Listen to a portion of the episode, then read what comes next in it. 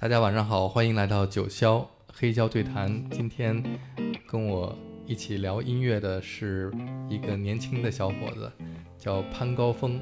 我认识他的时候呢，他是一个小胖子。我第一次看 G Eleven 的演出是在鼓楼大街的那个对对对毛对对嗯，嗯，然后我说哎呦，这小胖子弹吉他太有感觉了。那时候说你是从日本回来的，不不不，这这个传的特别特别各种传的，还有船是从伯克利回来的。啊，对对对，但是其实我就从小没出过二环。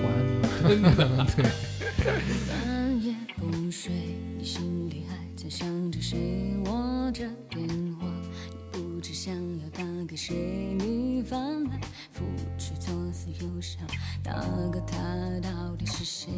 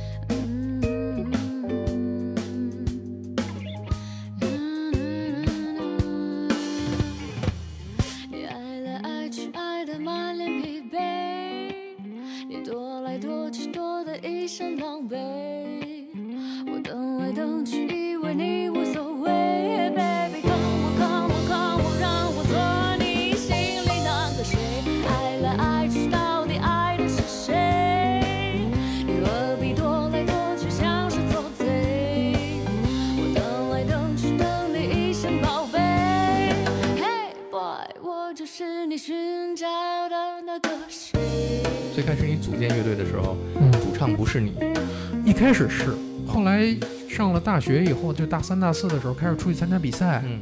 然后当时和我一起组建乐队的有传媒大学的嗯。同学，然后他们就说，人家确实比我可能就是不那么固执啊，嗯。会有一些更多在商业上啊更好的想所谓的更好的想法，然后当时就找了一个女孩儿嗯。去唱歌，嗯，从一个我觉得从一个商业的角度上来说，是一个很好的一个效果，嗯在舞台上效果。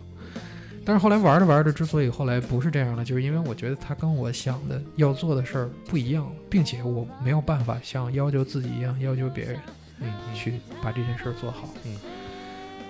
嗯，再加上大家都面临毕业大四的时候，嗯很多人可能并不愿意以这个事儿为职业或者为生，或者说很难，所以也就后来就从那会儿开始，就逐渐的往个人和雇佣制的乐队方向发展。我觉得有一点可惜。嗯，你知道我放过你们乐队的歌我知道，啊嗯，那还是我一个，就是现在速唱，啊您知道吗？玩爵士的一个，啊当时首师大的一个我们那小伙伴，他跟我说，他说在电台听见您嗯放我们的歌了。我当时觉得还挺不错的，因为是我也是一直觉得，在中国的流行音乐里边，嗯缺少这种真正的来自于 funk 和 soul 还有 blues 的影响。嗯，其实这种音乐本来在国外也都是流行音乐，就是实际上想把那种音乐唱好非常困难。嗯，而且在那个时候，我回忆里边我就已经其实对他的要求特别多了，甚至过于苛刻。嗯嗯但是实际上从我内心的角度，他还是达不到那个嗯问题。但是我觉得我已经不能再往前推这事儿了，嗯，就是他已经到极限了。嗯但是这样，如果当时玩下去的话，他就他没我没有看到他有往更好的方向上去走的一个未来的可能性，嗯，所以当时也就选择停。但我倒是觉得没什么可惜的，嗯从我个人的角度来讲是，是，它都是一阶段一阶段的对大家的选择。嗯，而且也逼着你走上你自己的这条路。对对对。最早组建这个乐队是什么时候？我在上高中的时候就开始组乐队了，但是那会儿基本上玩的都是别人的歌，嗯。自己开始写歌玩的时候是零五年上大一的时候。嗯。当时我其实特别想弄一个类似于红辣椒那样的嗯。音乐风格的乐队，然后但是我发现我写出来的歌，就我发现了中文和欧美流行音乐这种融合的一个难点，就是在当时它特别难。就是如果我要遵循这句话，尤其是普通话原本的这个旋律的话，嗯。包括节奏，我很难把它和这种音乐嗯。融合到一起。是呃，所以就等于一直在进行一些尝试，嗯一开始的尝试得出来的那些阶段性的成果，一般都是说像紧打慢唱，嗯就比如说旋旋律线条拉很长，嗯然后甚至再代用一些英文，然后用一个相对来说复杂的编曲和节奏再去解作这事儿。是是，嗯但我后来发现，好像就是我喜逐渐玩着玩着玩到最后，我的前面很多年都在做这种尝试，但后来我发现，就是他还是要找到一种相对来说融洽的结合方式，嗯，而这个方式得跟我们的文化有关系。嗯。所以我这两年的这个音乐作品就开始在开始变，嗯。可能并不是就是说所有人都能理解我做的这事儿，因为这个事儿其实是一个特别漫长，可能得好几代人嗯。慢慢的去一直解决的这么一个问题。嗯韩国和日本可能在这方面的做的特别出色，嗯嗯。不过这跟他们语言性、语言里边的那种律律动性以及音调也有关系。就是他的，你听他们说话就很有歌唱性，嗯，咱们这人说话都平，是，就是只能解决音量问题，解决不了音高啊、嗯嗯。这种问题，所以这个还是需要去花时间解决。其实，如果从歌词和表达内容的角度上来讲，我的那些歌其实都是偏向摇滚乐嗯。的那种创作的习惯的。嗯。嗯，但是它又具备一些可听性，但是这个对于这些东西里边的闪光点，可能需要就是大家的听觉去成长，因为嗯。谁也不能保证每一处都做到最好，嗯，因为还在成长嘛。嗯，所以这些都是我觉得一阶段一阶段的事儿。那可能下一张专辑又会出现全新的不一样的感觉。我们再来听一首。好好好。好。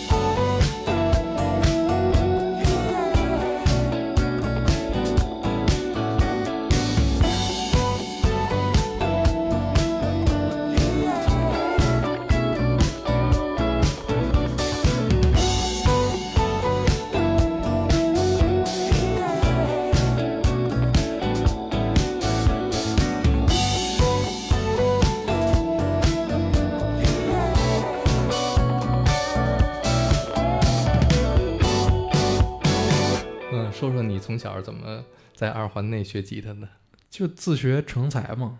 因为小时候我妈了给我买那种，你说她也没想让我未来搞音乐吧，但是她嗯为了培养我，买了一大堆那种各种各样的，包括一开始是那种给小孩讲故事的，嗯后来有各种各样的磁带，但是她就看着封面买，她也并不知道哪个是什么。嗯嗯然后据后来他给我的形容，就可能里边当时买了好多有那些欧美流行音乐的，嗯，所以从好小的时候就对这种那时候你三岁，三岁？嗯，嗯两岁三岁差不多，特别小那会儿。嗯，就开始听做音乐的吗？没有没有，他就是一个工薪啊，那种工作。但是一心想把你培养成对。，我觉得我妈这辈子所有的这精力全都放在怎么培养我上了。但是后来长大了以后，反而不太愿意让我干这些嗯。东西。然后后来上小学的时候就，我哥哥，我有一个比我大六岁的哥哥，嗯。因为那会儿正好是我上小学，他上高中，正好毕业；我上初中，他上大学。嗯、九几年的时候最流行重金属，嗯国内，嗯，尤其什么新街口那个虎坊桥，嗯，没事儿周末老去琴行，是。然后我就跟着他们去，都是呃紧身牛仔裤、皮夹克，完了长头发，这全是。然后就那会儿听了好多摇滚乐了。嗯。呃，包括国内的唐朝啊、嗯。黑豹、崔健啊，嗯。然后国外的那些 Metallica、Megadeth 什么嗯的、Pantera 都是从那会儿开始听就一直听，听着听着，后来就觉得他跟我平时听的那些什么刘德华呀、嗯。张惠妹什么的有点不太一样，嗯我就得寻找那个规律。我特别喜欢琢磨这事儿，这是为什么，它为什么不一样？嗯然后就后来哦闹明白了，原来还有什么 blues，嗯，然后我就去查阅各种资料。blues 是从什么时候开始知道的？应该是初一吧。嗯，就是你已经听完了像 Metallica、对唐朝，把那个年代的基本上的重金属和激流什么的全听了。那下面我们来先听一首 Stevie Ray Vaughan。好好好，太好了，赶紧听听他的，我好舒服一下。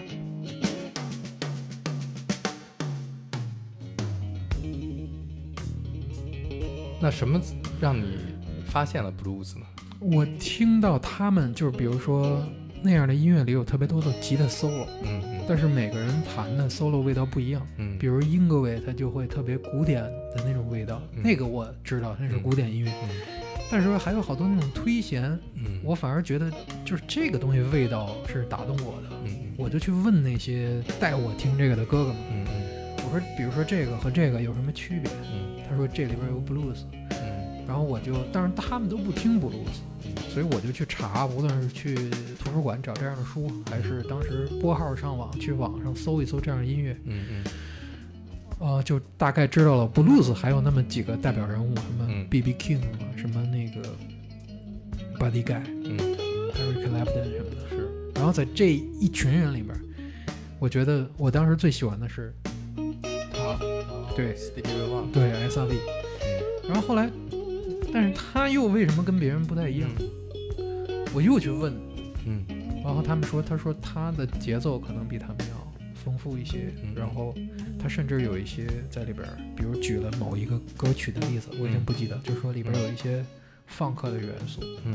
包括我小时候听的有一个重金属乐队里边叫做 Extreme 极端，对就是 Nuno 那个乐 Nuno，队。嗯从他们那边我也知道哦，这里边有相同的地方，因为那会儿我还没听过红辣椒呢，嗯嗯。所以我就知道了这词儿，我再去又听到了放克音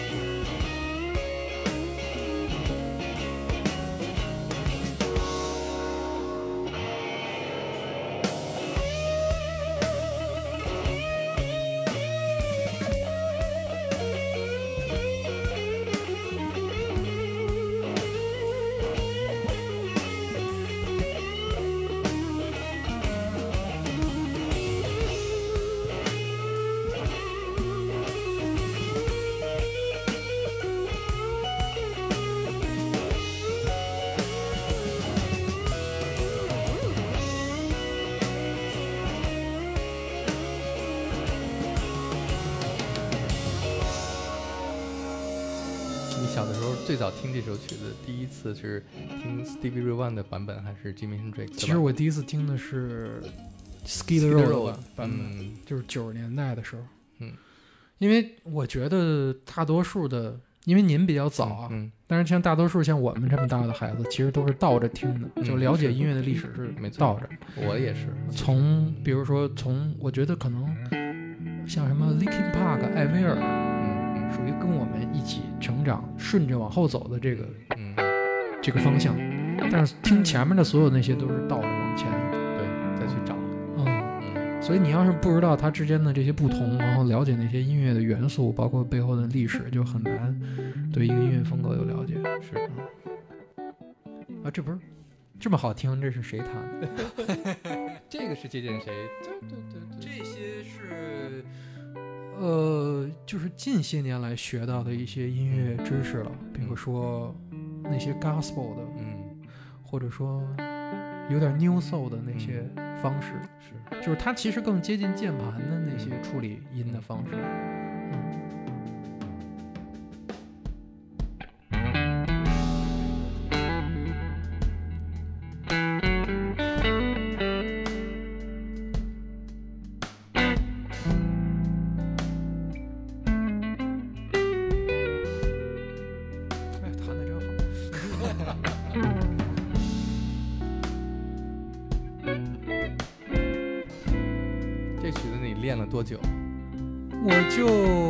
小时候练好多遍，嗯然后这次录的时候我就弹了十来遍，差不多。嗯因为有时候我觉得过多的准备吧，反而会让它显得有些刻意，就嗯没有那么多即兴的发挥了。是是而且它并并不难，我都了解它的所有的和声进行，所以可以在里边玩一些东西。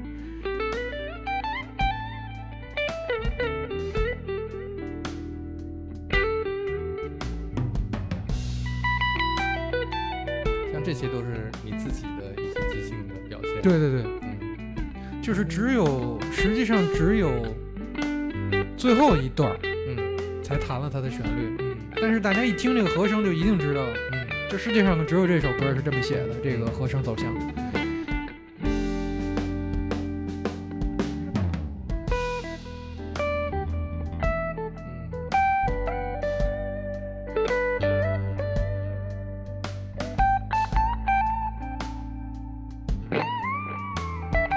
这就特别 S V 嗯，那种范儿，是。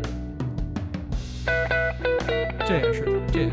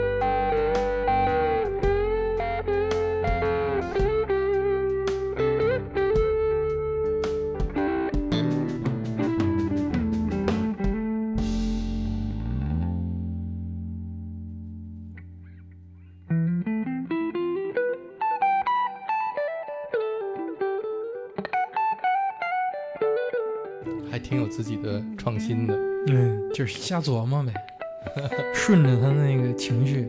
嗯，嗯，这是你演奏的 Superstation 嗯。就又是没有唱，纯弹吉的。但我其实挺享受这种。这个是我们第一次在 Blue Note 演出，就是 Blue Note 刚开业那会儿，刚刚开始请国内的音乐人去表演的时候，呃，伴奏是当时那个现场的录音，但是当时有唱的，然后在这个版本里，我把唱都去掉了，就完全靠弹去表达这个事儿。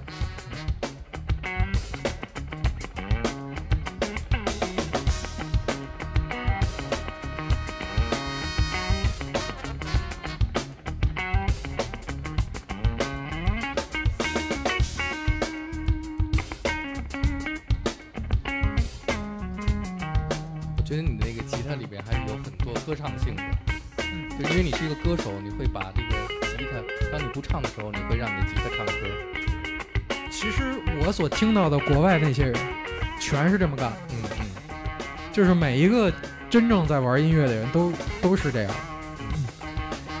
嗯，那个音色应该是与它一体的，但实际上就是那些细节、那些节奏，就是才是他在表达的一些东西。你没觉得如果你不唱歌的话，你现在这个吉他的水平已经完全达到了国际大师的水准？我如果不唱歌的话，我应该就是会成为一个职业吉他手，然后我可能现在在经济收入上应该会比现在好很多。其实我觉得你应该是第一位是一个吉他手，然后才是唱歌。比方说，无论是 Jimi Hendrix 还是 Stevie Ray Vaughan，都是首先他是一个吉他手。嗯，我我我这么看待这个事儿啊，就是说我小时候第一个真正想拿起的乐器是鼓，嗯我最喜欢这个。后来我是不得已去学的弹吉他，因为我妈嫌扰民。然后当时也没条件说给我租个鼓房，然后我就被动的弹了起吉他了。嗯然后，但实际上我在后来玩着玩着以后，因为一直弹嘛，弹就应该把它弹好嘛。我如果我是打鼓，我相信我也会像弹吉他嗯这样。嗯但一旦我认清了自己的一个角色，或者说我知道我想干嘛的时候，比如说我现在嗯。我喜欢的那些人啊和那些偶像，小时候是乐队多，嗯。后来长大了以后就变成了像，比如说我喜欢 Jimi Hendrix，比如喜欢克莱布顿，嗯像喜欢 John Mayer，喜欢 Stevie Wonder，、嗯。他们都会有很强的表演乐器的能力，但实际上他们在创作好的音乐作品，嗯，就无论是曲子还是歌，就我觉得这个才是作为一个音乐人的关键。嗯所以我其实并不在于某一个时间点我的某一项技能是不是够出色，而是在意我能不能一直的调整自己的状态，然后始终保持学习，坚持的走在这条路上，嗯可以一直的去创造。嗯嗯，我觉得可惜的是，可惜的是啊，中国的这个流行音乐领域里边，大家都只注重歌手，嗯，觉得歌手才是明星，嗯，没有人注重乐器演奏和演奏家的那种，呃，他们的在音乐里面的重要地位。越来越多了，但是还是地位不一样。对，嗯地位不一样。所以呢，呃，因为你现在对大部分的歌迷来说，他们认为潘高峰是一个歌手，嗯但如果你是一个吉他手，嗯，然后你也会唱歌，嗯这就是不一样。而且你应该会叫你的那些歌迷，让他们懂得听你的吉他的演奏。嗯，现在越来越多了，对，因为开始做自媒体了嘛。而且越来越多的人来看你的演出，是来看你吉他的演奏技法。其实每次现场都会有挺多小伙伴儿，因为我一直以来不太擅长去经营或者说网络宣传推广，嗯或者把自己打造成一个所谓的艺人。所以那，就是大多数听到你的人都是一些相对来说有一定音乐审美的，嗯。哦，跨过了一些音乐门槛儿的人嗯，而这里边儿可能男孩儿的比例相对来说占的大一点儿。嗯，因为他可能玩过乐器，嗯。哦，他知道这个东西价值在哪儿。然后反而是因为通过了就是做一些自媒体节目，包括参加选秀节目，参加各种各样的活动，嗯，哦，开始增加了曝光度，然后才逐渐开始有了很多女性的歌迷。现在这个比例开始在往上涨。嗯嗯嗯通过那些自媒体节目，我觉得可以。就不，它不只是一个音乐作品了，就是好多时候能给它传播文化了，所以嗯我觉得挺好的。你应该有很多女性的歌迷，尤其一个像你这样的身高，别别别你你这样的对吧？颜值并没有，在台上弹吉他一定很帅啊，没有没有，不是一定很，就是就是很帅，就我的我我其实他不太在意别人怎么看我，脸红了，没有 热的啊，是真的。我觉得你你是会成为大师的，没有没有没有，而不应该只是作为一个写写流行歌的歌手。嗯。就我想的事儿就是，我无论是什么我们，前面听的这两首嗯《Little Wing》和 Superstition 你的这个器乐的演奏已经是达到了一个相当高的一个高度。嗯，那您能懂，主要是您能懂，但是即使不懂人，他也能听得非常的愉快，对不对？也愉快是肯定的，也会给他嗯带来一种对欣喜的感觉。就是愉快是肯定的，就是我觉得这个特别重要。嗯我前两天在跟别人聊天的时候，就是说，比如说我前一阵儿发了一首慢歌，嗯那个歌好像听起来很流行，嗯但实际上我在里边有特别多就是情感的传递。我觉得无论喜欢我这人或者不喜欢我的人，嗯，任何一个人听起来那个歌感觉都应该是温暖和舒适的，对，这个很重要。嗯就是那甚至对于听不懂你这种语言的人来说，他听到一个音乐，他受到的那种情感传递，那就是最本质的。在我小时候根本连字儿都不认识的时候，听到一个音乐有反应，就是就是那种感觉，嗯嗯这个很重要。你听，雪落，童年的歌，所有秘密都想对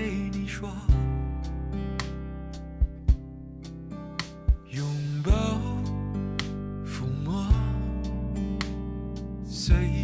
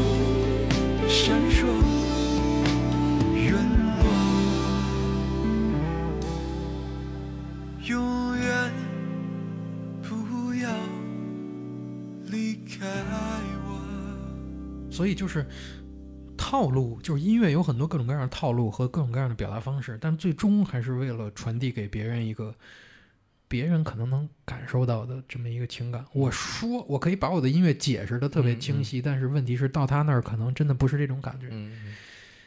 这个就是那个最玄妙的，我觉得地方。你从什么时候开始觉得你的吉他的演奏的技法已经一下达到了一个？我到现在我也没觉得，我觉得吧，就是在你的演奏里边有两个很重要的东西，你把它给很好的结合在一起。嗯这是在国外的这些大师们他们能够达到这种结合，就是嗯把 blues 和 funk 嗯结合的非常的融会贯通。就是在 blues 里边有 funk，在 funk 里边有 blues。其实就是节奏和歌唱性。嗯，就是人最本质的那些东西。嗯就比如说，也许这个音乐在被人们发现嗯出来之前，它本来就存在。那么，也许它可能比语言和文字都要早。人们在还不会说话的时候，就会手舞足蹈的嗯敲击一些节奏，然后表达自己的情绪。这就是为什么非洲嗯的音乐会是那样的。然后他们嗯那么点儿的小孩儿在那个土地上，你看村头特别穷，但是他会表达，他通过身体嗯表达那种节奏传递的情绪。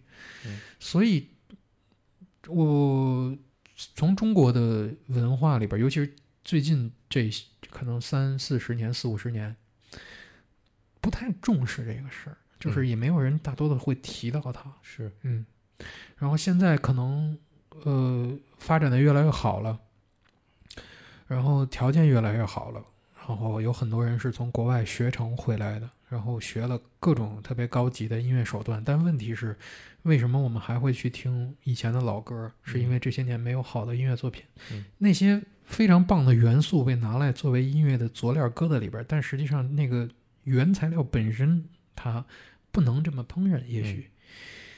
所以这也是一个音乐，就是现在这个整个的时下的情况，就是这么个现状，嗯就是没有人愿意。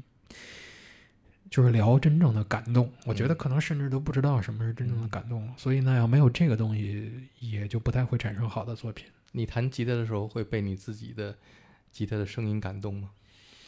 嗯，可能当时会吧，或者偶尔好久没听了，好久以后再听，也许我指的是在你演奏的时候，你从反送音箱里面听见的那必须感动。就如果你弹的时候，你自己都没有那个嗯情绪和感动，那肯定出来。就如果全是技术或者全是套路的话，那肯定没意思。所以你弹的时候，第一个是需要感动你自己，啊对吧？嗯我甚甚至演出的时候，我就就今天就不感动，这个不不演了，就嗯嗯。就或者演着演着就停了。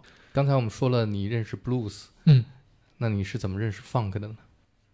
就是咱刚才聊的，听那些音乐里边儿，逐渐像 S R V，像在极端，像在红辣椒这样的音主乐队要是。extreme，Nuno 其实在我上中学的时候对我影响特别大，嗯，就看他弹吉他，嗯。因为我等于是真正意识到我在听音乐的时候，我的启蒙是重金属，嗯。但是他是在重金属里边节奏弹的最好的，，metal funk，对，没有人比他的节奏更好。嗯。他在那个乐队里，他才是主角，那个主唱完全是一个配角。嗯。歌曲的所有的定调，所有那些东西都是按照他的手法去走的，所以他的那种律动特别影响我，因为他不一样，他就在当时和那些人就不一样。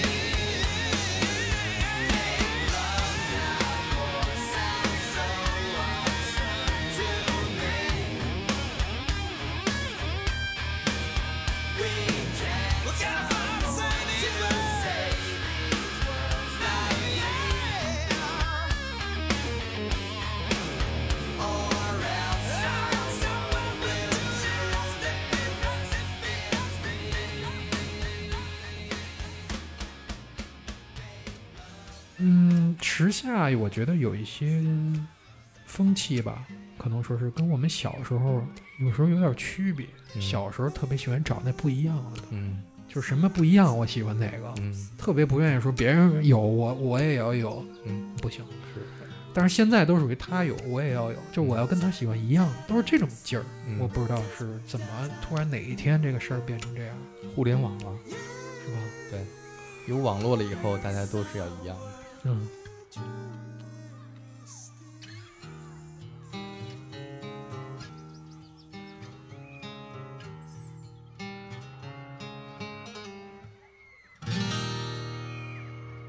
那你是怎么发现 Stevie Wonder 的？Stevie Wonder 其实在我后来听啊了解的一些很多人的歌手里都会提到这个人，嗯嗯。然后我才发现我在巨小的时候就听过他的音乐，嗯，哒滴哒滴，我这歌连我妈都听过，嗯。所以那肯定，因为我记忆当中我小时候是中央台哪个节目就老放这个。，I just call to say 啊对对对对对，就老放这个，所以我对他印象特别深。然后直到我喜欢的那些人也很多都翻唱过他的歌，就像我了解 Jimi Hendrix 也是这么了解，嗯了解呃 Stevie Wonder 嗯也是这么了解的。嗯 No New Year's Day to celebrate. No chocolate covered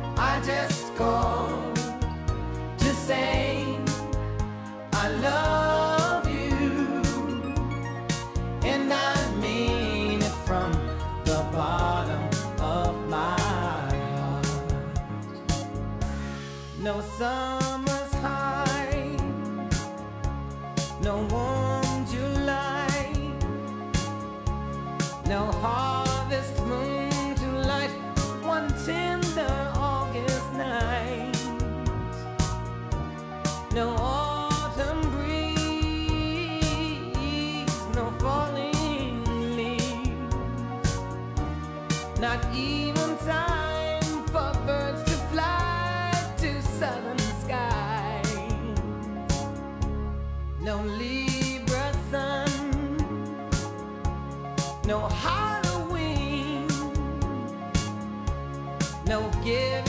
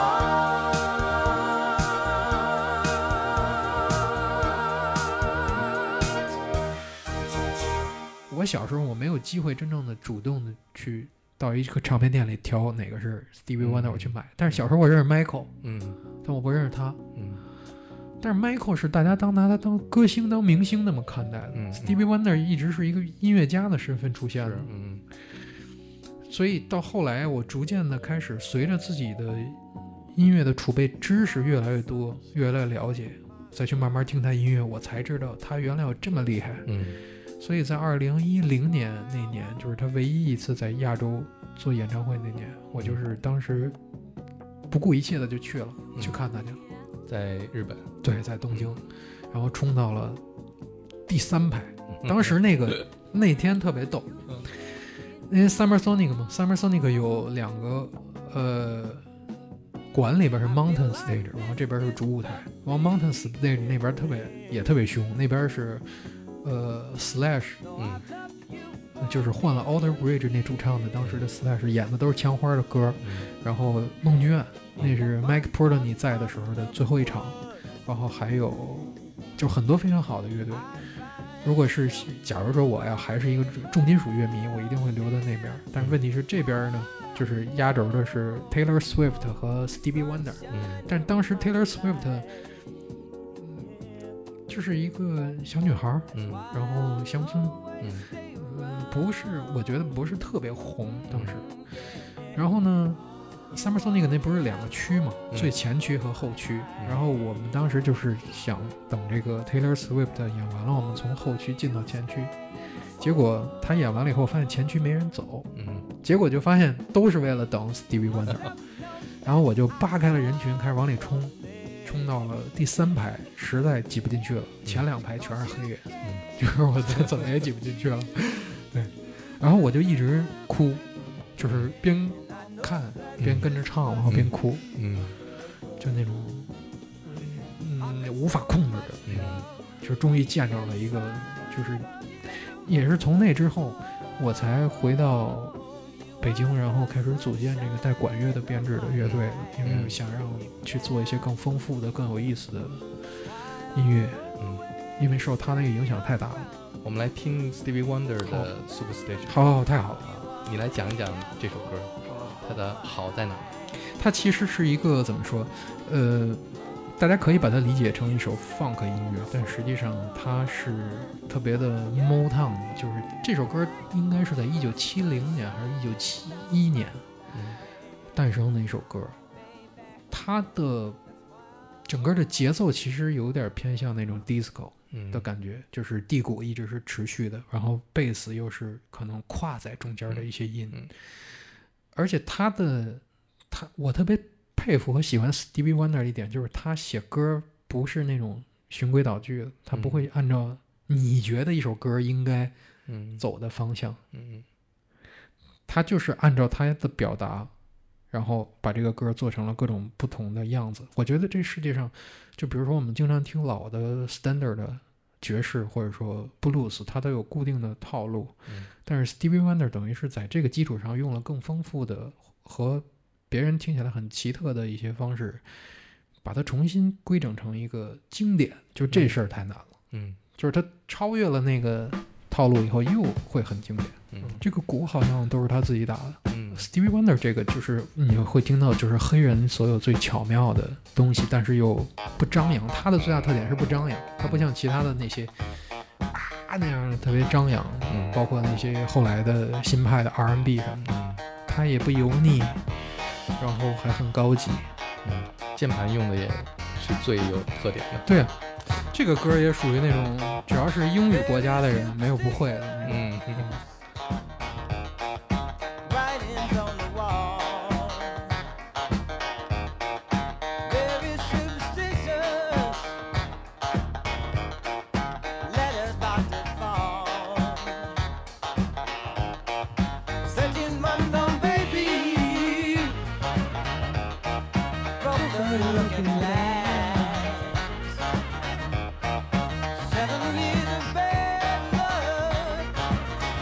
的音色其实特别值得一提，就是他的人声嗯的音色。你说他的音色有多么美，多么好听，也不是。但是他就是只有他能唱成那个味道，而他音域又比别人高很多。实际上，他接近于一个女生的音域。然后那个味道，关键是这个，嗯就是很多我发现一些传世的名曲，嗯都不是说这个人唱的音色有多么好，嗯而是他的那种表达，别人无法模仿。嗯可能这就是一一个看不见的人，嗯就是我相信在他的脑海里，嗯他也他脑海里的世界一定比我们要美好的多，嗯而且他用耳朵、用声音在辨别这个世界一定有我们没有的想法。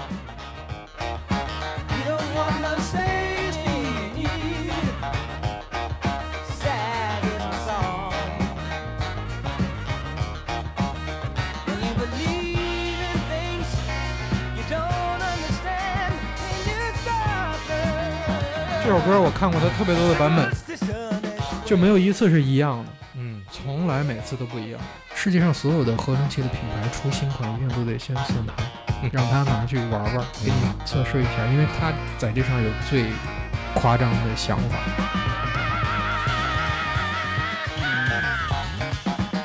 我特别怎么说？特别特别的，就是羡慕和佩服他们在当时那个年代去对音乐上做的一些创新，因为在他们之前，可能他们不会像我们现在有这么多对于音乐的前辈的嗯成果，或者说去参考。是他每做一个事儿都很有可能是完全创新的，包括音色。所以这就是我这个环境很重要。如果你一直能处在一个可以允许你，然后一直在激发你，身边所有的人都在去琢磨如何创造新东西的那么一个环境里，这人会是特别不一样。嗯。但是恰好在咱们这儿，好像这个环境特别差。嗯。嗯，这是我觉得特别遗憾的一个事儿，就是好多的时候我在面对一个事儿，我会发现我可能没有像他们一样那么多的奇思妙想。就比如说那天听您跟东哥聊那个，嗯。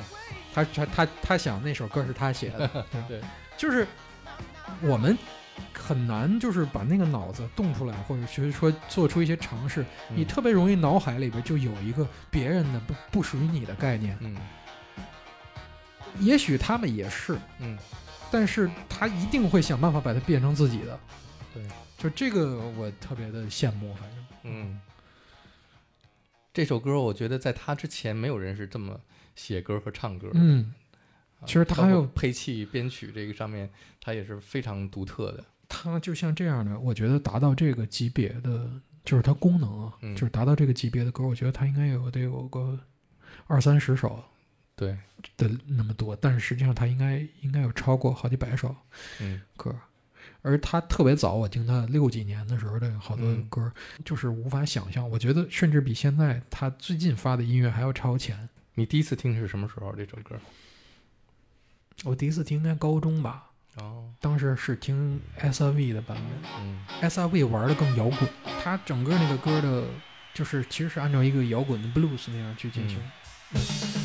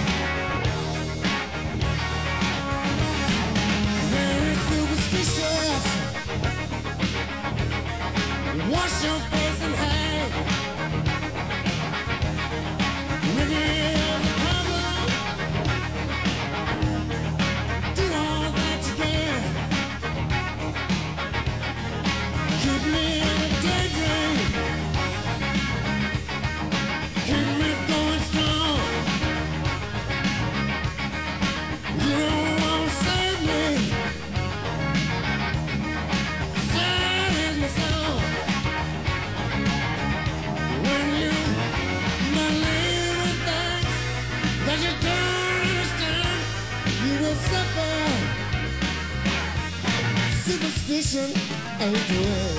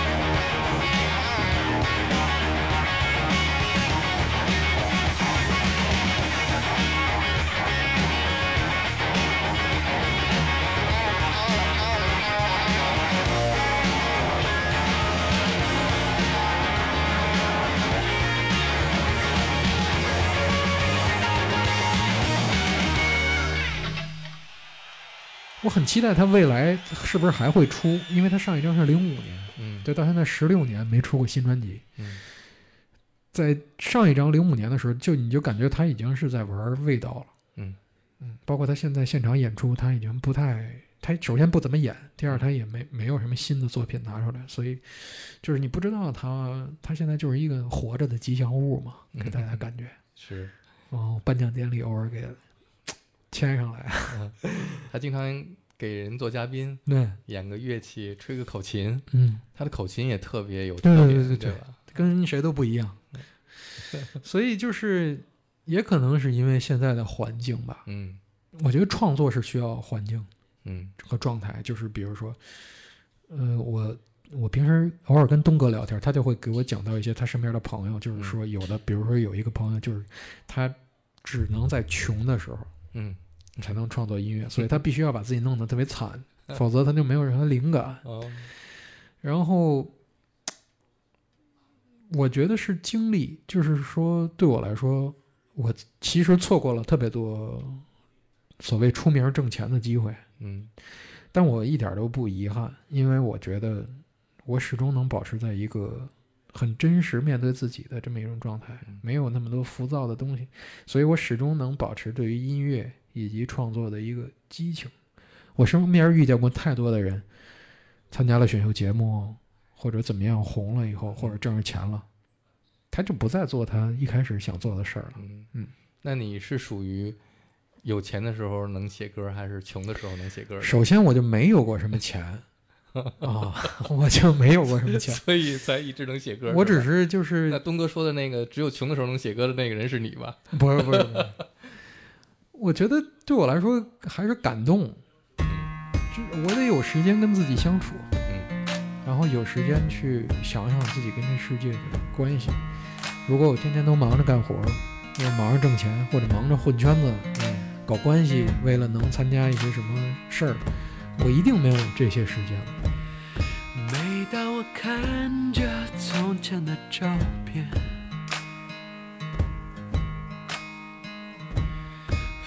现实间过了一年又一年还没来得及去怀念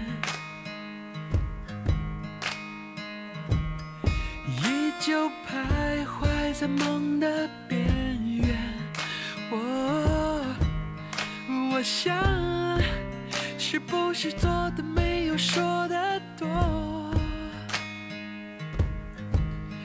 现在的自己到底该做什么？哦希望我们的梦都能够实现。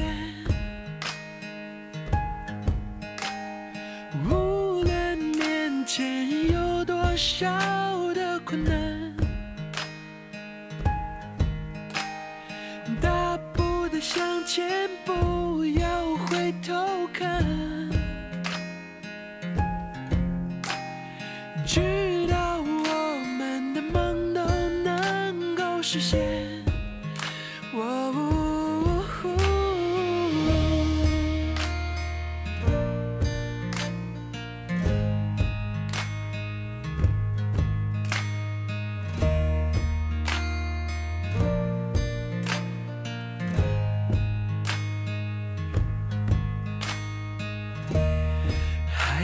妈妈说过的话，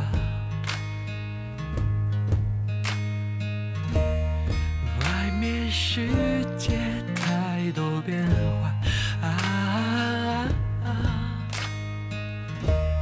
现在的我们已经长大。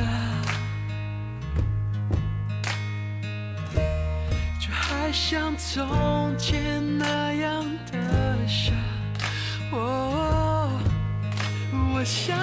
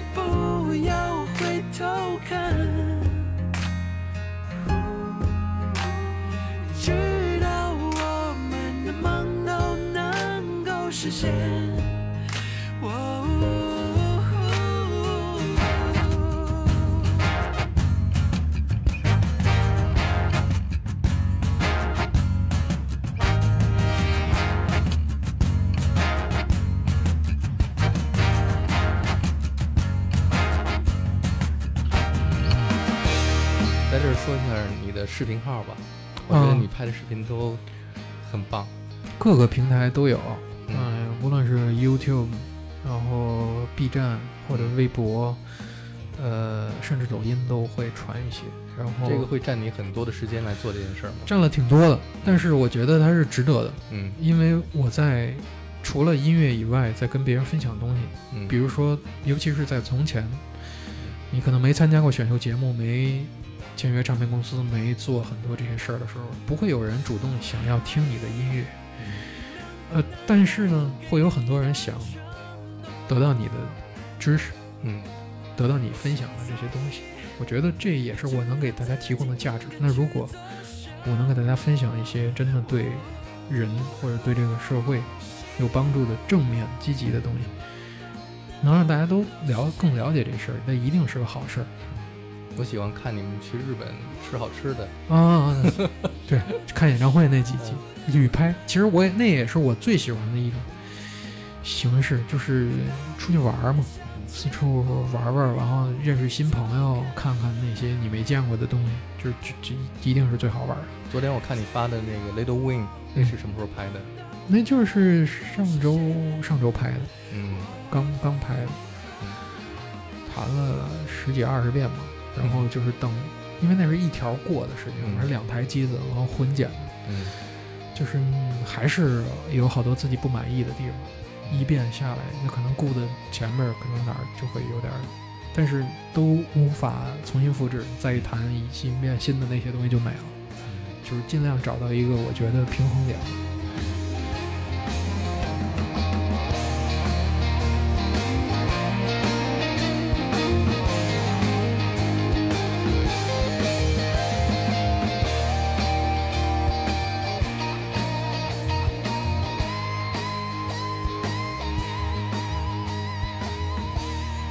去年发了你的新专辑，嗯，这是你第几张专辑？就是正式的第三张。跟上一张相隔了多少年？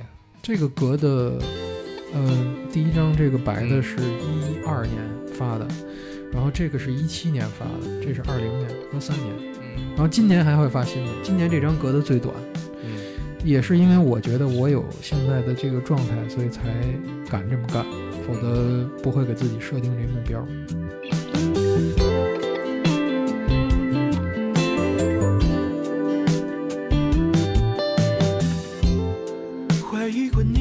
否还会想我？原谅我曾对你犯过的错。岁月也无法磨平的那些伤口，后悔的太多。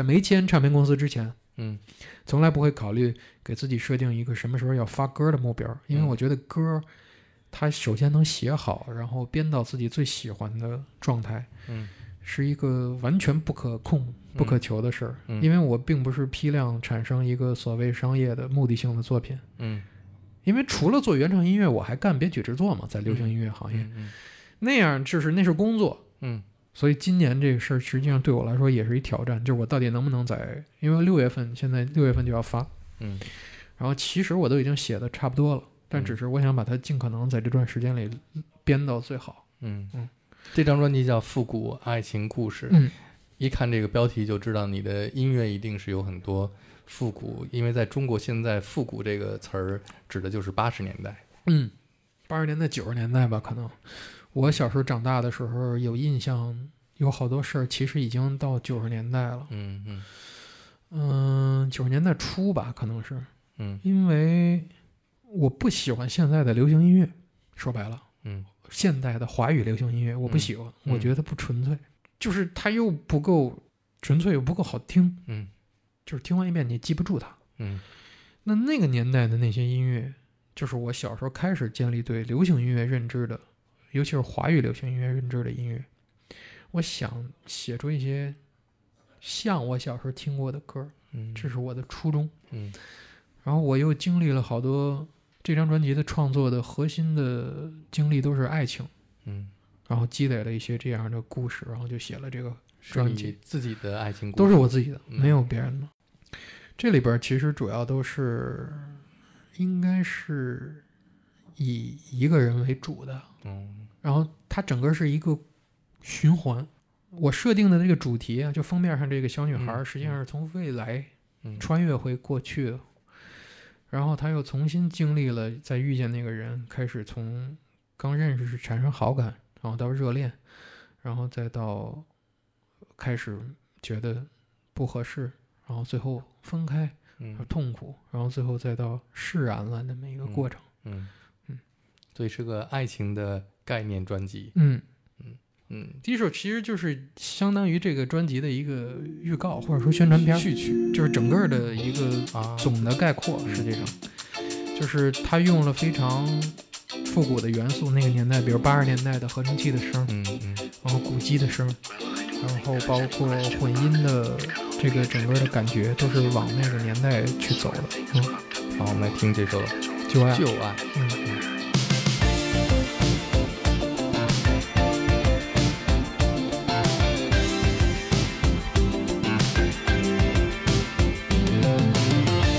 我特意的选了这个旋律作为开头的这个前奏的旋律，这个旋律应该我最起码在六到七首音乐里都听过类似的旋律。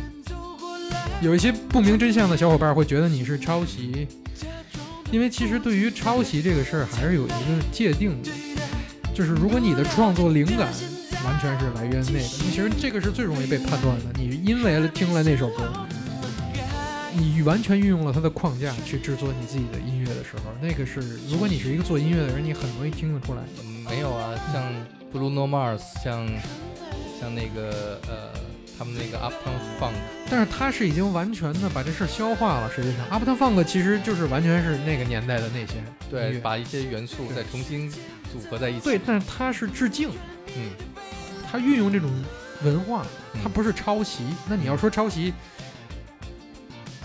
音乐的语言就这么点儿，嗯那可能也许每个音乐人都在抄袭，嗯但是有一些人确实是抄袭，就是那个是降低自己创作成本的一个办法。有我，但我觉得，尤其是在中国特别多，但是。嗯，还是多听吧。那你要想复古，可不就得从那些过去的音乐里边，对，拿出这些声音的元素，本身也是一种致敬和学习。旋律是有记忆的，我觉得，就是你能在一个旋律上听到那个年代感，这是特别容易的。包括节奏，嗯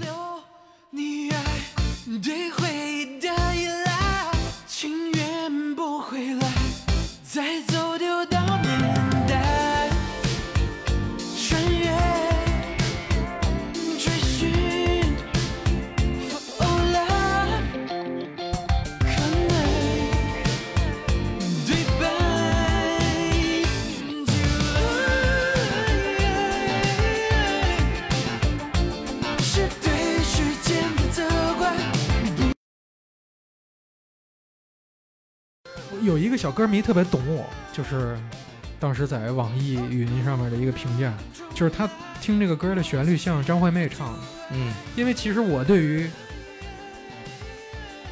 华语流行音乐的最早的记忆，就全都是张惠妹，嗯。所以我很多东西听着确实有的地方很像那个，就是张雨生还在之前的那段张惠妹。我人生当中第一次看演唱会就是张惠妹演唱会，九九年在工人体育场，那会儿我小学，魅力四射演唱会。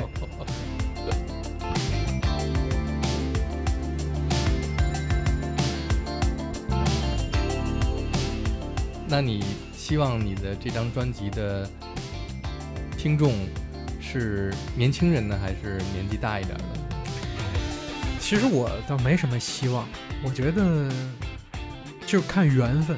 那你觉得年轻人会从里边感受到那种复古，觉得复古本身是一个时尚，还是说一个三十岁、四十岁以上的一个人听你这个音乐以后，从中找到他们过去的一种一种怀旧的感觉？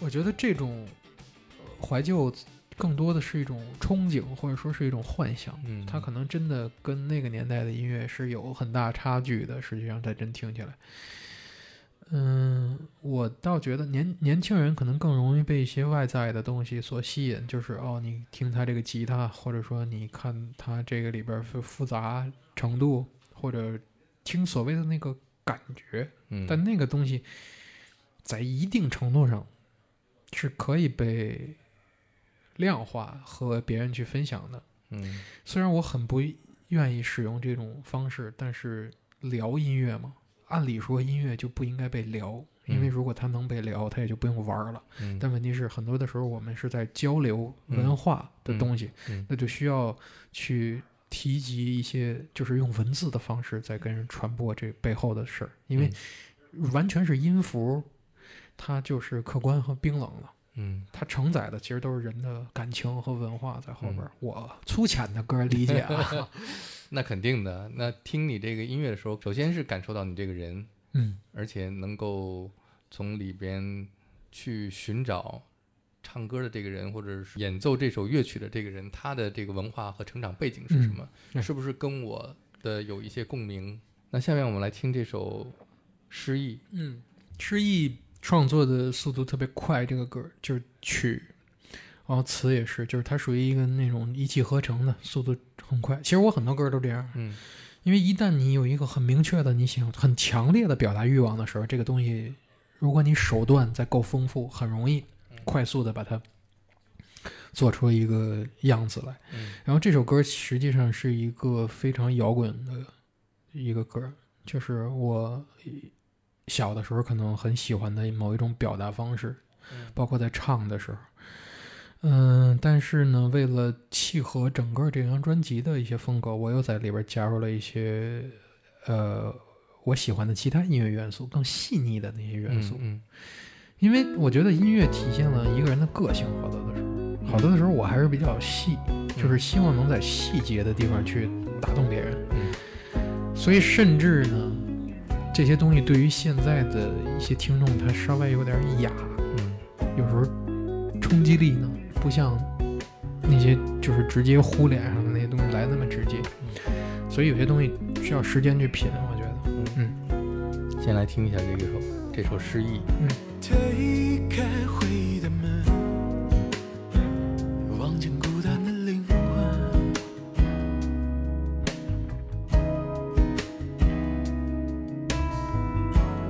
选择失忆的人，才能顺利的如愿面对未来。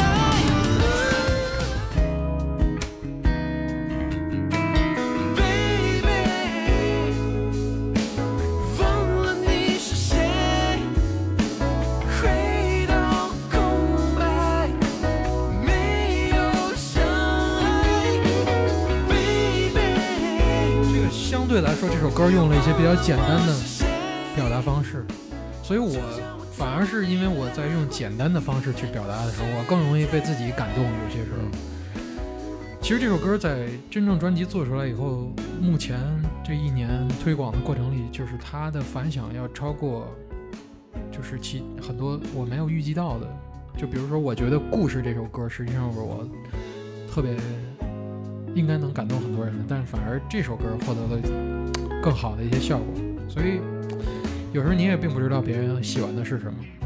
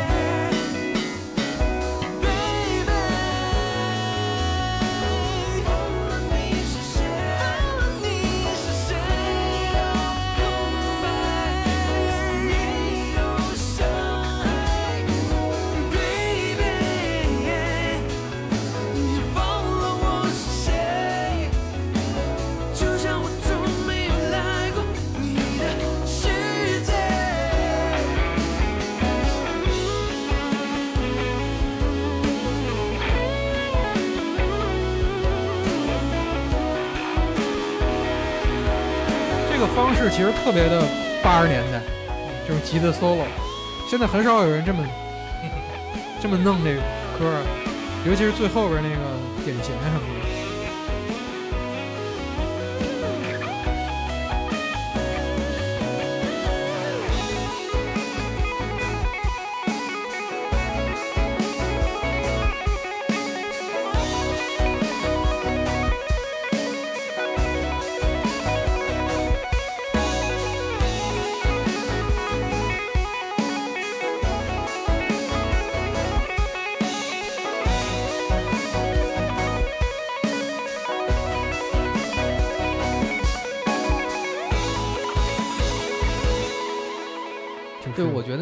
些流行歌的意义就不是很大，因为因为对对你来说哈，就是嗯、会降低你的你的能力，嗯，就前面我们听两首歌也都挺好哈，嗯。但我觉得第一个你应该更多的表现你的乐器的演奏，嗯。然后第二个你可以更大胆的去演绎这些经典的给你影响的作品，那我得拿着版权啊先。嗯，版权让你唱片公司去拿，嗯，是吧？我是觉得还是哎，这两首歌的版权是怎么拿到的？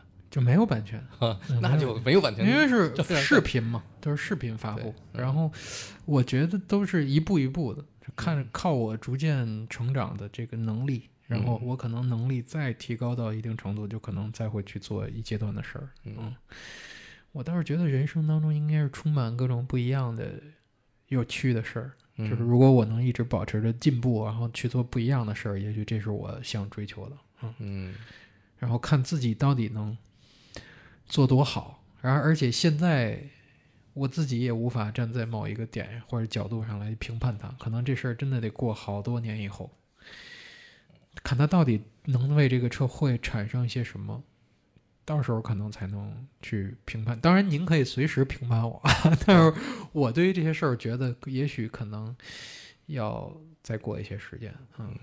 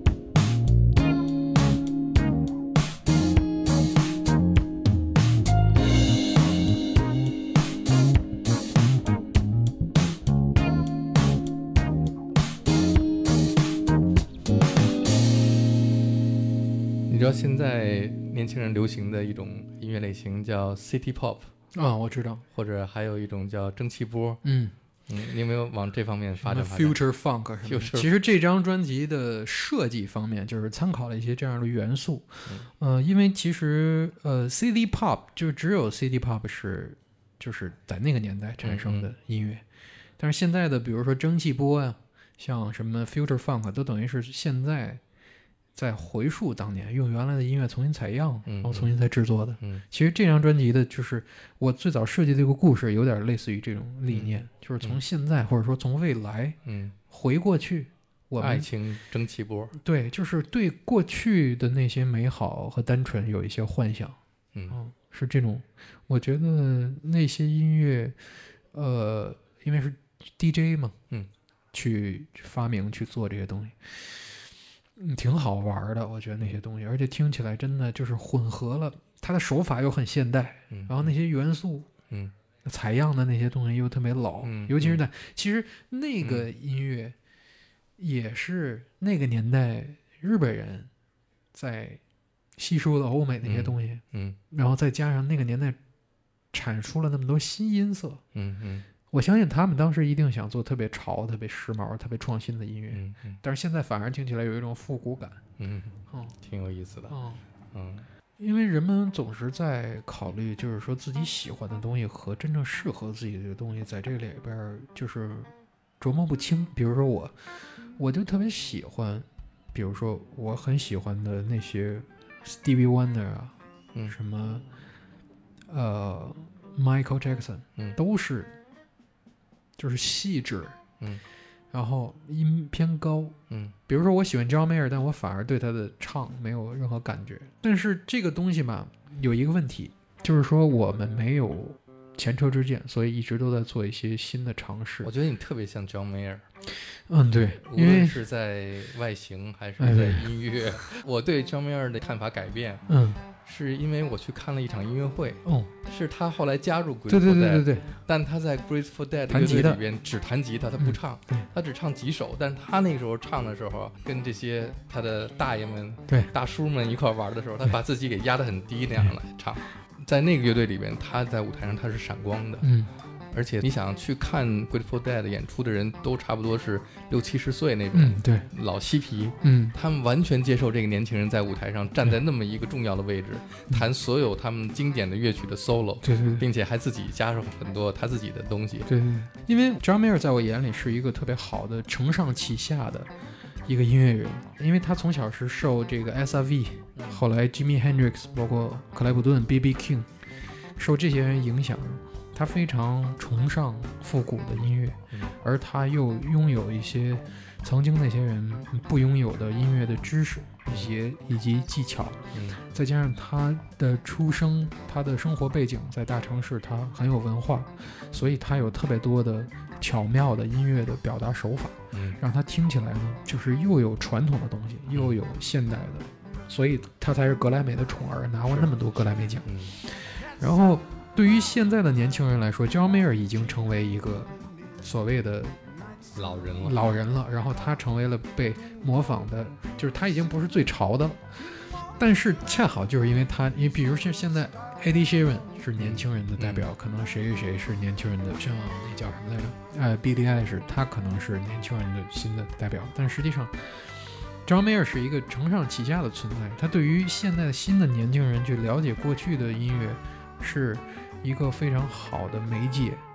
如果直接让他们听 Jimmy Hendrix，无论是从音质和他的那个演奏，你不那么听过去，你很难听得懂他。嗯但是也许你听 John Mayer 的版本的某一首歌，他翻唱了什么，也许那可能会是更适合现在年轻人听感的。嗯所以我觉得在这个领域上，他是一个特别好的这么一个音乐人，而且他太聪明就是我很少见到有现代音乐人像他在音乐上这么聪明。嗯他太会用那些他学过的知识了。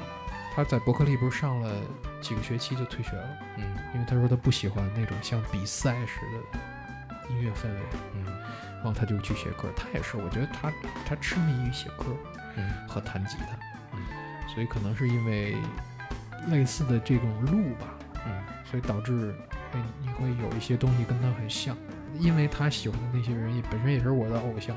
我一听他弹吉他，我就就明显的感觉到他其实受的最大影响的就是 S.I.V，嗯所以他那个甚至每一句里边都有那个影子。嗯那我小时候也是，当时在开始弹 blues 的时候，嗯我觉得 B.B. King 对我来说太老了，嗯，或者说太肉了是那种东西。嗯然后 S.I.V 是最有劲儿的。嗯当时我前两天刚把克莱普顿那本自传看完，嗯他在里边讲了特别多，呃呃，当时就是 S.I.V 遇难的那回，他们是嗯。一场演出，是。然后本来四架直升机，嗯。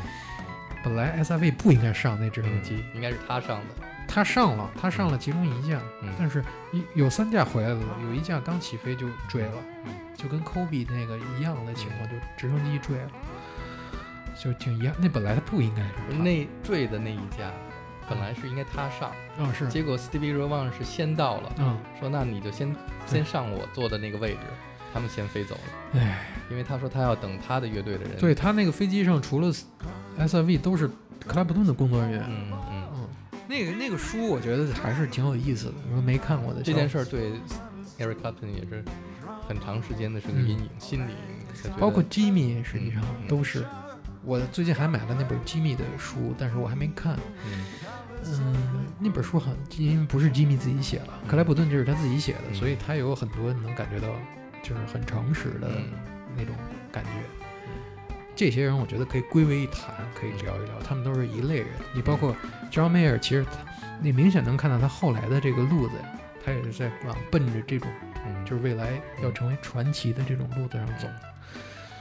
嗯，如果他要是成为一个想继续拿奖的歌手，他就不会干现在这样的事儿。我们来听听你选的这首歌，嗯，Crossroads，对对他翻唱的，嗯。我还真没听过他翻唱这一首，嗯。是 Robert Johnson 的嗯。最经典的一首 blues 的歌。后来成名是因为 Cream 奶油乐队重嗯，新对对对。把，他们来演绎，嗯。呃，Eric Clapton 变成了新一代的 blues 之神，是因为这一首 Crossroads。嗯，那你听见这首歌的时候，你觉得他的心意在哪儿？这首歌很值得一提的就是他的乐手，因为他是他的那个 trio，呃、s t e v e Jordan 和那个 Pino Palladino。嗯 Pino Palladino 也是 The Who 的现在的贝斯手，然后他是巨多，就是他就是属于最传奇的现在的贝斯手。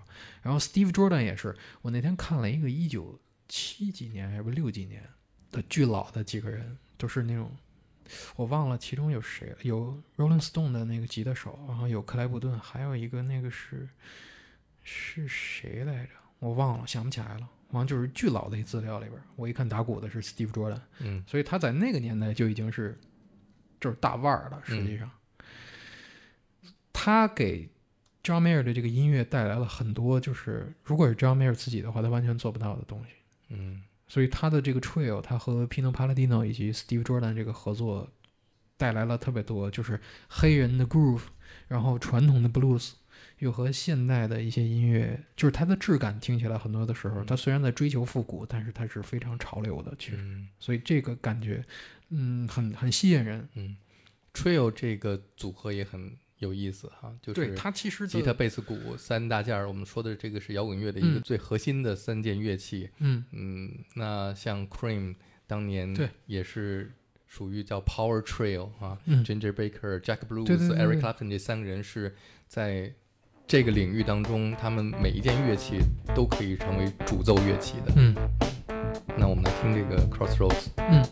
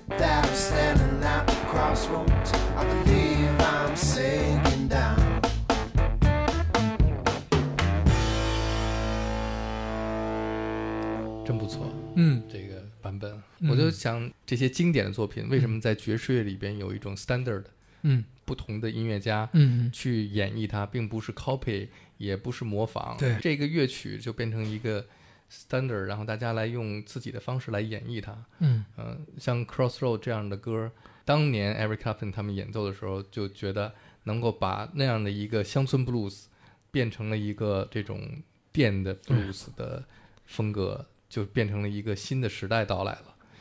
我其实，在不是特别了解音乐历史的时候，从前听很多歌都并不知道原唱是谁，就是我以为那个就是他自己唱的，包括嗯 Michael 唱过的好多歌也都不是他自己原，就是他第一次唱。然后克莱普顿也是，就是他演那么多歌，我经常有半场都不是自己的歌。对啊啊 I Shot the Sheriff，你也不知道哦，原来是 Bob Marley Marley 的歌。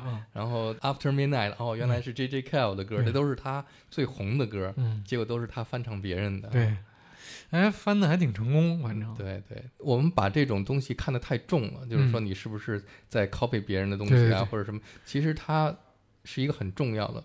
我觉得你在前面自己演奏的，无论是 Little Wing 还是 Superstition，都特别呃有你自己的心意在里边，同时又达到了一个在演奏还是配器、录音的技巧。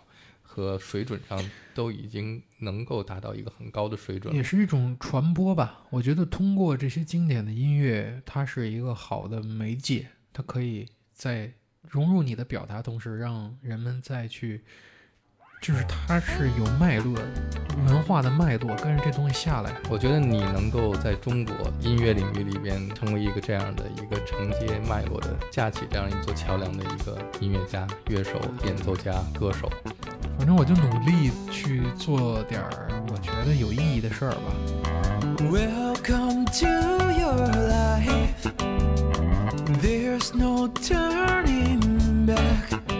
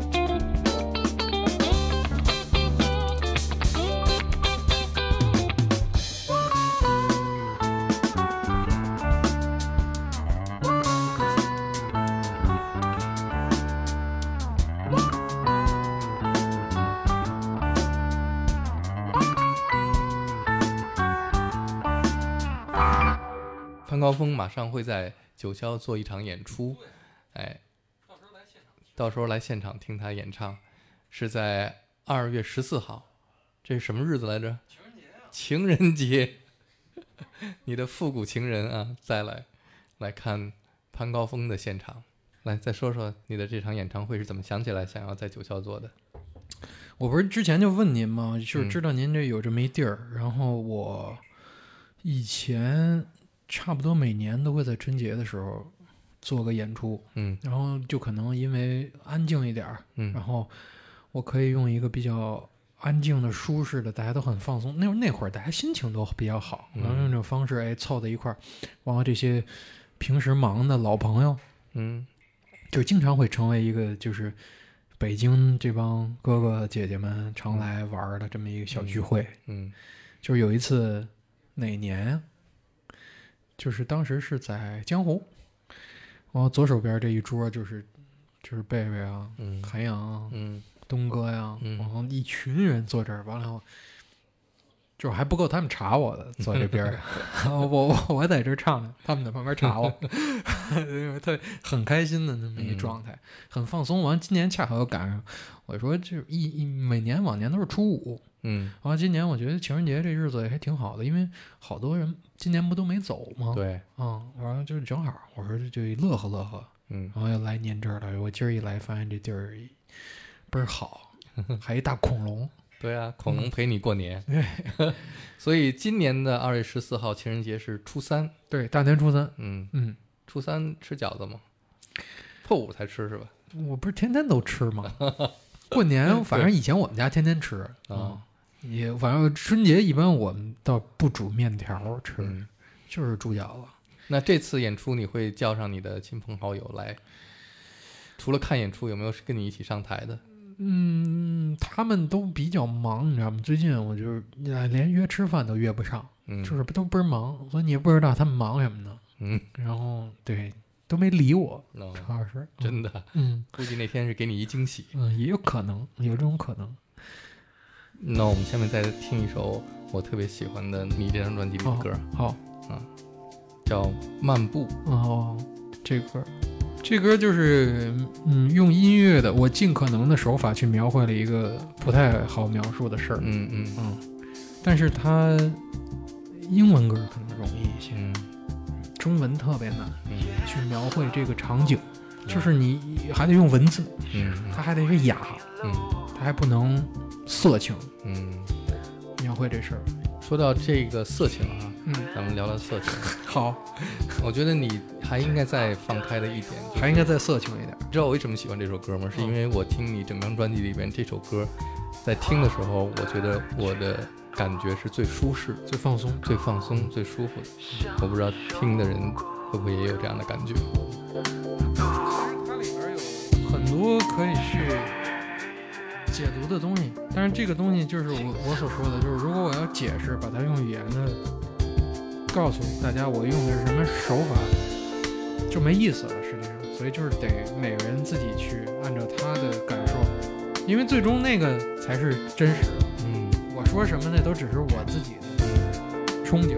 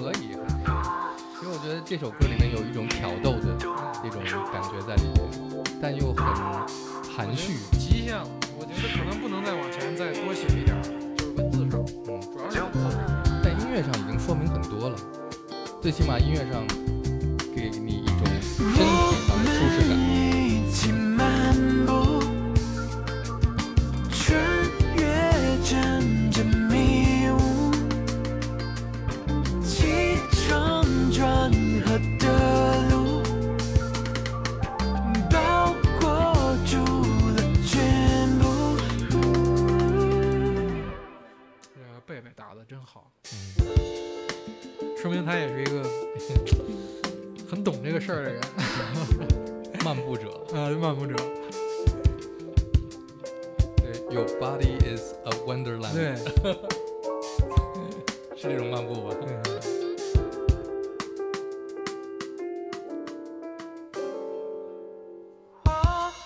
因为其实这个事儿，尤其是在打击乐上，嗯，其实转化起来非常不太容易，就是把你的，就是给人通过打击乐传递感受了，因为情绪很容易，挑逗嘛，嗯，那个感受真的很难。还有轻重缓急我那天在棚里录这歌的时候，我我逼他来着，啊，我狠狠地逼了他，一段时间。然后，但是他的就是有些时候这个人啊，就是需要被激发。嗯哎，这个就是一开始我们想的就是说这个财产要不行就给他减一倍。后来我发现他自己也觉得那样不行，然后后来还是按照那个我们所要求的那样去录制。青歌可以，青歌可以。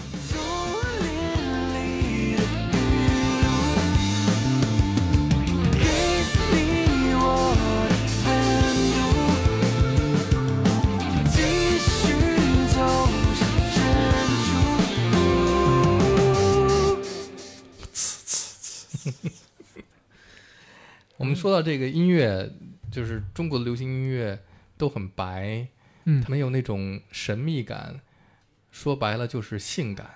嗯，对，性感其实是一个很重要的在流行音乐里边的一个成分。就是我觉得还是，你比方说我们喜欢的那些流行的 George Michael、嗯 Prince，对这个 George Michael 是真的特别性感。对他本身从身体语言上就是这个是其实最关键的，一个是你的刻在人们心中的一个形象，你嗯。代表了一种精神，或者代表了一种，或者说时尚，或者说一种品味。然后，关键是那个作品，你到底有没有那么多数量的可以影响后世的嗯。音乐作品，这个嗯。太重要了。所以我老觉得，在传播音乐文化之余，如果作为一个做音乐的人，嗯。他可以以这个事儿为生，嗯但是音乐的核心的本质还是通过这种传递表达自己的情感，所以我觉得写好歌是最重要的，嗯也是唯一能够证明你留在过这个世界上的东西。我觉得是嗯对于音乐人来说，嗯，哪一位音乐家走的时候是你最伤心的嗯、？Michael Jackson。都很伤心。Michael 去世的那天还是我爸告诉我的，然后，然后后来我爸也去世了，所以这些，然后就是各种这些事，包括那个 Gary Moore，嗯包括 Prince，嗯。下面我们来听一首你选的 Michael Jackson。嗯嗯嗯嗯，Rock with You。嗯，讲讲你小的时候一定从很小的时候就听他的音乐吧。我小时候听特别早，但是我没意识，因为我当流行歌听，小时候听不懂。嗯完后来我才发现，后来等我再翻回头去仔细的研究音乐的时候，我发现这些歌我都太熟了，嗯但是我只是对那个旋律啊，它的音色啊印象特别深，我没有嗯真正的去从音乐本身的角度去分析过这些音乐。嗯等我后来长大了以后，我再分析它的时候，我就发现，我小时候好像都白听了，因为它里边东西太多了。嗯，就是有意思的东西。它不只是一个会跳舞的歌星，嗯就比如《Rock with You》这个歌，我觉得我小时候听《Rock with You》的，一定跟听张强是一个感觉，嗯。强姐是一个劲儿，因为都是在那个会儿，嗯。我肯定觉得他们是一类东西。但是你你现在就会发现，你这个这个歌编的太好了，嗯。就是不会再流行歌到不了这个水平了。嗯。现在的流行音乐嗯。独一无二的，关键前面那个鼓点儿太经典了。嗯。就一开头咚嘚个嘚嘚咚嘚嘚嘚嘚嘚咚，它的结构常规，因为它是流行音乐，所以它的结构很常规，但是你就是做不出来，后边就是所有人都在模仿，只会被模仿，不会被超越，反正它就会让你想跳舞，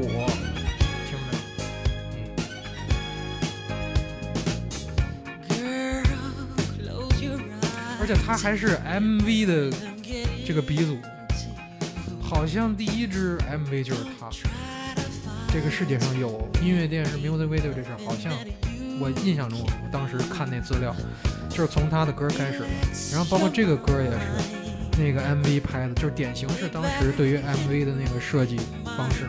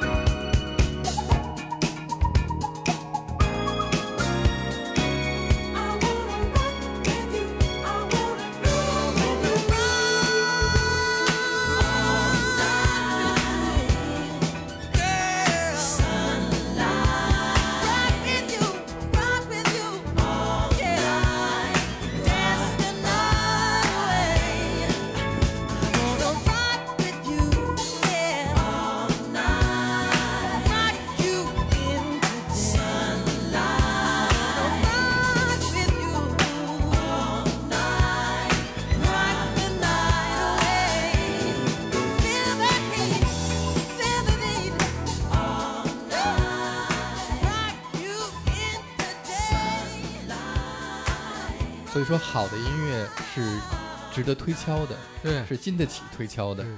像我们小的时候喜欢这样的音乐，是用另外一种喜欢方式。嗯你可能只是觉得，哎，这个旋律很好听，嗯或者他唱的很好。然后等你有了一定年纪以后，你再去听，可能听见的是其他的东西，啊，对。而且它在不同的年代里边，它不会过时，它反而会随着年代的越来越久远，会觉得它是越来越有价值。嗯那我们刚刚提到这个 Quincy Jones 这个制作人，嗯那个 Michael 在早期的时候，他的这些专辑都是 Quincy Jones 给他制作，嗯带来了很大的让他成功的一个最重要的一个基石。嗯，你这个歌单里边还有哪首歌？对，，K.C. Musgrave 这个嗯 K.C. Musgrave 这个这张专辑，我来之前不是跟您聊，我有一整年，嗯大概在二零一九年的一整年，我都一直在听这张专辑。嗯。它是二零一八年的专辑嘛，当时当年的格莱美的年度最佳专辑。如果要他没拿这个，我很有可能就没听到这张，嗯。因为前面的那些奖啊，那年颁奖的时候都给了那种特别什么 Beyonce 什么的，嗯。特别那样的。嗯。然后最后结果拿奖的年度最佳专辑是这张专辑，就像格莱美对于 John Mayer 这种人的喜爱一样，他们特别的爱这种创作型的歌手。嗯、这张专辑从质感上听，某种角度上，甚至跟 John Mayer 的一些很就是平和的那些音乐非常像，而他又是一个。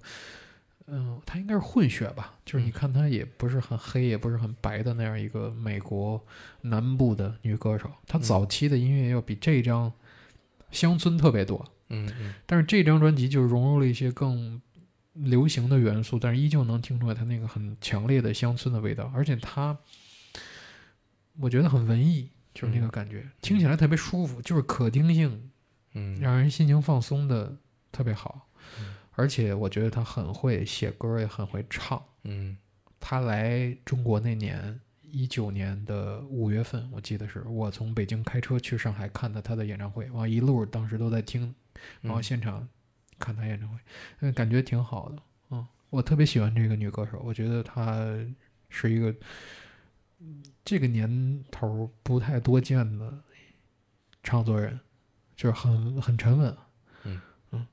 我们来听这首嗯，Happy and Sad。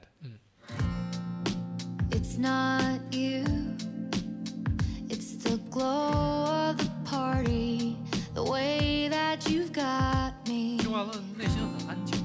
lit up inside. It's the song that they're playing, the words that you're saying.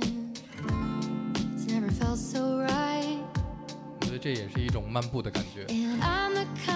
但是小女生的日记其实挺纯的，但是她声音声线里其实有一些细的那些东西。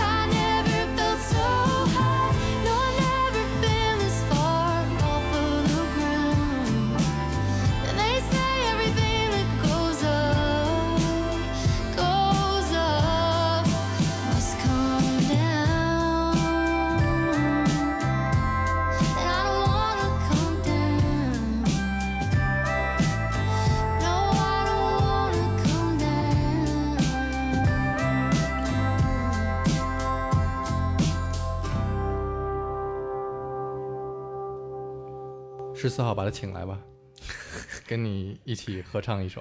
嗯，听这个嗓音，你听他唱歌，你就有一种恋爱的感觉，对，是吧？嗯，Happy and Sad，他没有说他这是在恋爱，但是唱的是这个这种感觉。嗯，所以他那个嗓音让我想起一个，呃，瑞典的乐队叫做 The Cardigans。嗯，我没听过。还有或者是英国的歌手 Dido。嗯，对的，我知道。嗯，我们来听一首 Cardigans 的《好 Communication》，说来就来。对，我把这首歌送给潘高峰。嗯，谢谢。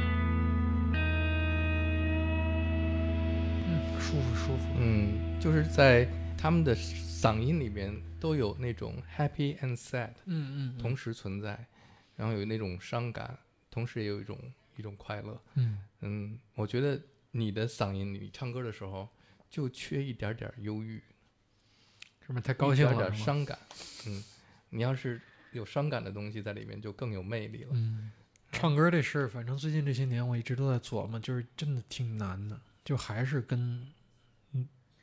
就是刚才说的，就是你怎么唱和别人听起来的感觉，就真的不太能搭上。我经常，东哥老给我挑毛病，他嗯老在说这些事儿，就是说你应该怎么去唱。他怎么说？他说这个事儿啊，就是命，好的。确实，他说，你看有些人吧，可能平时生活中贼不真诚，嗯，对吧？但是一张嘴吧，把所有人都感动了。哎啊，然后有些人呢，可能特别真诚，但是呢，他就很难，就是说从一个，我觉得就是说你能知道自己哪些地方是感动别人的那个点，就是不是特别，首先就不是特别容易知道，再加上你也不知道这个到底别人需要的可能是什么东西。还有一个就是最近在开始尝试的，就是降低了就是音区，唱歌的音区。嗯，因为我实在太喜欢那些人都太高了，嗯唱歌的，嗯嗯就是其实 John Mayer 是一个偏低音区的那么一个、那么一个唱法，呃，他其实也是走巧的路线，嗯嗯。但是比起他，我就更喜欢 Dave Marshalls 那嗯。种唱歌的方式。然后那我可能喜欢 Michael，喜欢 Stevie Wonder，都是吊在那儿的，就是男生顶着头，嗯对对，全是那种。所以我也在逐渐的从喜好嗯。在转换上嗯和自己擅长适合的是结合。就前一前两天发那歌，我就是明显的把音区降下来了。嗯这一降下来，就是你身边的这些老师们就觉得，哦，听起来比以前嗯觉得真诚多了，嗯就是真诚度啊。那大家二月十四号嗯，大年初三来九霄，对，看情人节专场。一定挺热闹的，挺好玩的。嗯，好，那今天节目最后我们再来听一首，这也是潘高峰给我的歌单里的一首歌，叫《After the Love Has 啊，Gone》。这这个太好了，嗯，这个太好了，这个呃，应该是 David Foster 写的，嗯嗯他们唱的，嗯他们多能唱啊，嗯，那个多能写呀、是。然后凑在一起就诞生了一首这么经典的作。好，那今天最后就来听这首《嗯 Love Has Gone》。，Earth, Wind and Fire。